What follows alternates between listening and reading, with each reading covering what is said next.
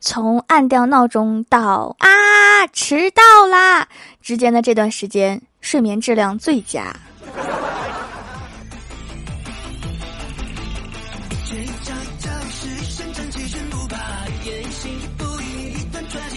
Hello，蜀山的土豆们，这里是甜萌仙侠段子秀《欢乐江湖》，我是你们萌逗萌逗的小薯条。深夜，你看了很多健身视频，有美肩的，有瘦腿的，有丰臀的。这些都很好，你也很喜欢，可是你还是选择叫了份外卖。点都点了，给我带份炸鸡。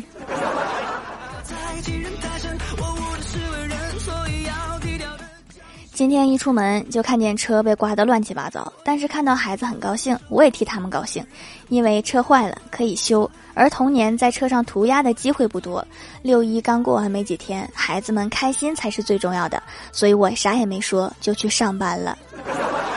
毕竟车不是我的，孩子也不是我的。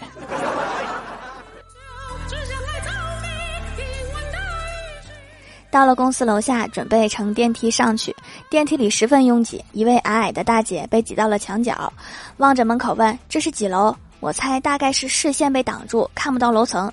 我说：“这是三楼。”又到了一层，她问：“这是几楼？”我说：“四楼。”又到了一层，她问：“这是几楼？”我说：“五楼。”大姐并不理我，继续对着门口说：“想一想，爸爸昨天是怎么教你的？”我扭头一看，她老公抱着一个一岁多的孩子站在门口，孩子正瞪着大眼睛，努力辨认电梯门上的数字。哦，是我想多了。我跟欢喜聊天，讨论如何砍价，然后聊到一个常用的技巧，就是砍价的时候假装走开，有用吗？欢喜沉着脸说：“分人，我妈走开就有用，我走开就没用。确实，我走开的唯一用处就是能有效的制止我花钱。”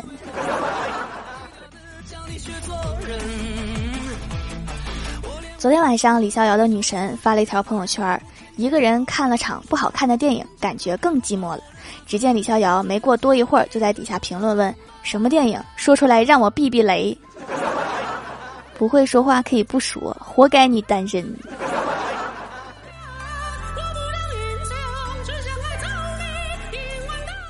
上个月我们这儿商业街有一个美术馆发生了火灾，工作人员清点整理后向上级汇报，虽然火灾很严重，但是我们还算幸运。上级稍微松了一口气，问：“是被烧毁的只是少数，对吧？”工作人员摇摇头说：“馆内的画基本都烧毁了，但是最珍贵的那幅画。”幸好不久前被盗走了，你这个意思还得感谢一下那个盗贼呗。中午吃饭的时候，给小仙儿出了一道题：假如你碰到两个鬼，一个红鬼，一个绿鬼，红鬼两箭可以射死，绿鬼一箭就可以射死，但是你只剩下两支箭了，你怎么样才能把两只鬼都射死？小仙儿想了一下，说。先射红鬼一箭，然后告诉他，他俩谁不听话，剩下的箭就对准谁。你这个思维异于常人呐！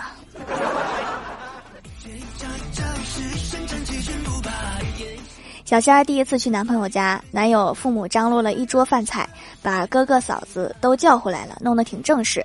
饭后，男友陪小仙儿逛街，小仙儿问他：“你们家里人都怎么评论我的？”男友说：“他们说你人挺好的。”温婉、细致、周到、礼貌，小仙儿心里美滋滋的。又问他们没说我长得难看吧？男友宠溺的摸了摸她的头，说：“怎么会呢？我妈说了，看习惯就好了。那还不是难看吗？”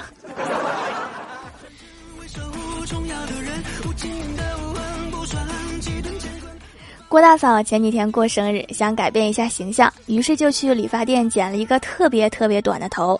剪完后跟郭大侠视频，问他好不好看。郭大侠盯着他半天不说话，突然问郭小霞说：“儿子，你有没有想过，你可能有两个爸爸？” 滚犊子！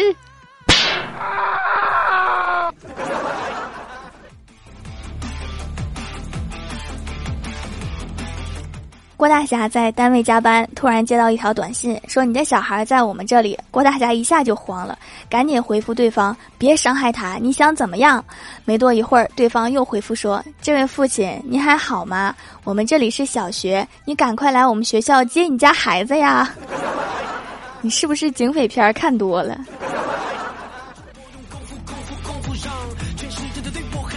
国家开放三胎政策，于是郭大侠对郭晓霞说：“你怕不怕以后多个弟弟或者妹妹跟你争家产？”郭晓霞一脸无所谓的说：“爸比，你觉得我们家有什么家产可争呢？” 嗯，搞不好以后还要到达。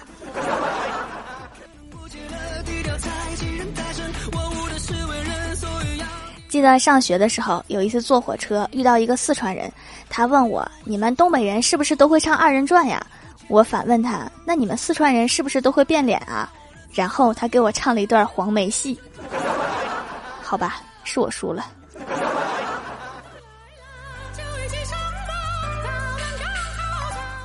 上大学的时候，学校开展了一次防诈骗的讲座，让我们积极参与。说礼品丰富，一等奖是 iPad，据说奖品准备了有两百多个，我就去参加了。我去了才知道，报名的人数还没有奖品多。当时大家都在问这个活动要多久啊？奖品还有什么别的吗？之类的。主办方说：“同学们，这就是诈骗。”真是一次难忘的沉浸式体验。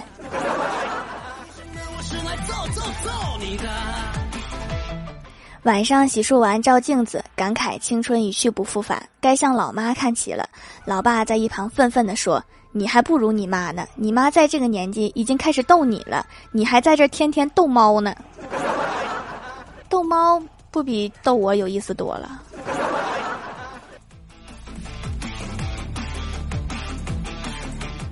晚上我们一家人在家超级无聊，聚在一起打扑克。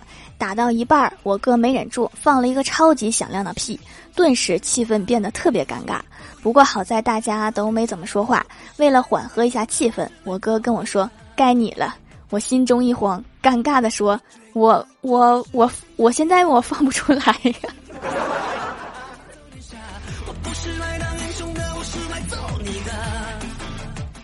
蜀山的土豆们，这里依然是带给你们好心情的欢乐江湖。喜欢这档节目，可以来支持一下我的淘小店，直接搜店名“蜀山小卖店”，数是薯条的数就可以找到啦。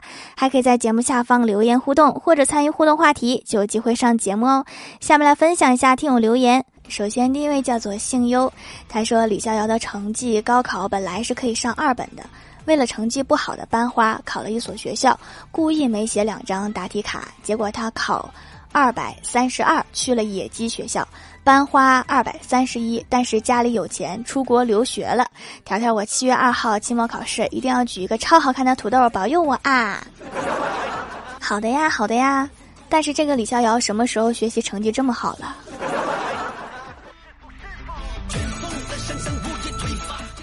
下一位叫做钓鱼的向日葵，他说父子两个都是吝啬鬼，他们去东海旅行，路上他们来到渡口，父子两个舍不得出钱请人摆渡，就提起衣裤下水渡河，父亲一脚踩滑了，跌在水中，眼看就要淹死，儿子一见就着了慌，忙喊道：“喂，那边的摆渡夫过来救我父亲，我出三十文。”船夫们摇摇头，四十文怎么样？可船夫们还是不肯。已经被水呛得半死的父亲挣扎着把嘴伸出水面，说：“逆子，你要是出五十文以上，我就沉下去自尽。”这个父亲对自己好狠。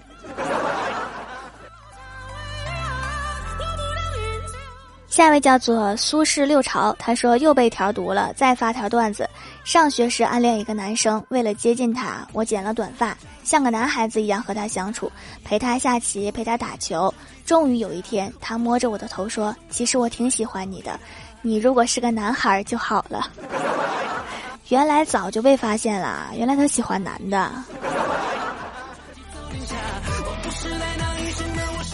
下一位叫做雅兴时尚，他说夏天需要控油祛痘，突然想起去年夏天过得清爽，全靠掌门做的手工皂，今年夏天又来复购了，只有这个可以拯救我的脸，不然就要油死在这个夏天。与我大恩，救我水火，掌门千秋万代一统江湖。就买个东西就不用这么喊口号了，搞得我好像是魔教头目。下一位叫做 T K S P A C E，他说：“条条留个段子，地理课上老师问郭晓霞，世界上最高的山是什么？老师是珠穆朗玛峰。很好，那它在哪里呢？谁知郭晓霞来了一句：地理书二十页。没毛病，第二十页确实能找到。”下一位叫做一个不知道昵称的九妹，她说：“条条求读。一天，李逍遥在网上看到一句很浪漫的情话，想去跟女神表白，于是他鼓足勇气，捧着一束花去女神家。女神很感动，李逍遥激动的嘴都瓢了，说：‘女神嫁给我吧！除了我，就你这个长相，还有哪个眼瞎的想要啊？’ 这不是表白去了，这是结梁子去了。”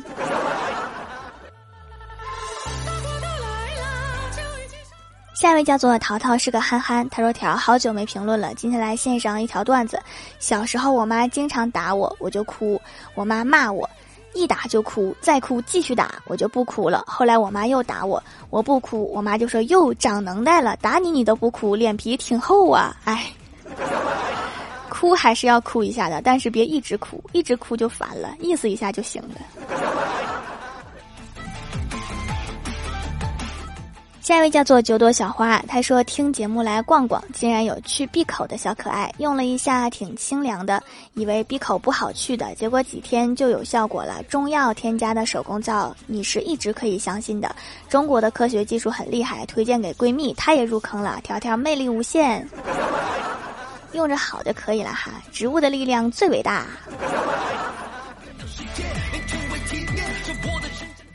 下一位叫做南宫醉尘，他说：“调姐和你说，有一次我们上体育，跑完步要自由活动了，老师说，现在找几个人去。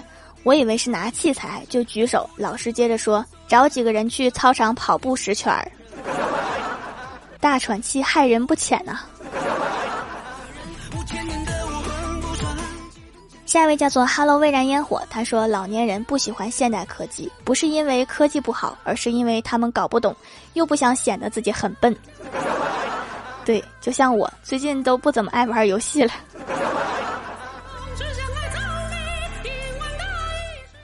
下一位叫做西西 NLCW，他说：“人的染色体有二十三对儿。有一天教生物的老头慢悠悠地说。”染色体多少对啊，同学们？角落里某二货大声回答道：“六十四对啊！”老头淡定而严肃的点点头说：“嗯，现在你告诉我，你来地球的目的是什么？” 话说你拿两个生僻字起名，你是在故意刁难我吗？下面来公布一下上周六六幺级沙发是童宝姐姐盖楼的有夕颜落锦钓鱼的向日葵发财是只狗。椰波取消赞，南宫醉尘，感谢各位的支持，记得订阅、打 call、点赞、评论、分享、五星好评啊！好了，本期节目就到这里了，喜欢我的朋友可以支持一下我的淘小店，搜索店铺“蜀山小卖店”，数是薯条的数就可以找到啦。以上就是本期节目全部内容，感谢各位的收听，我们下期节目再见，拜拜。我不是来闹一声的，我是来揍揍揍你的。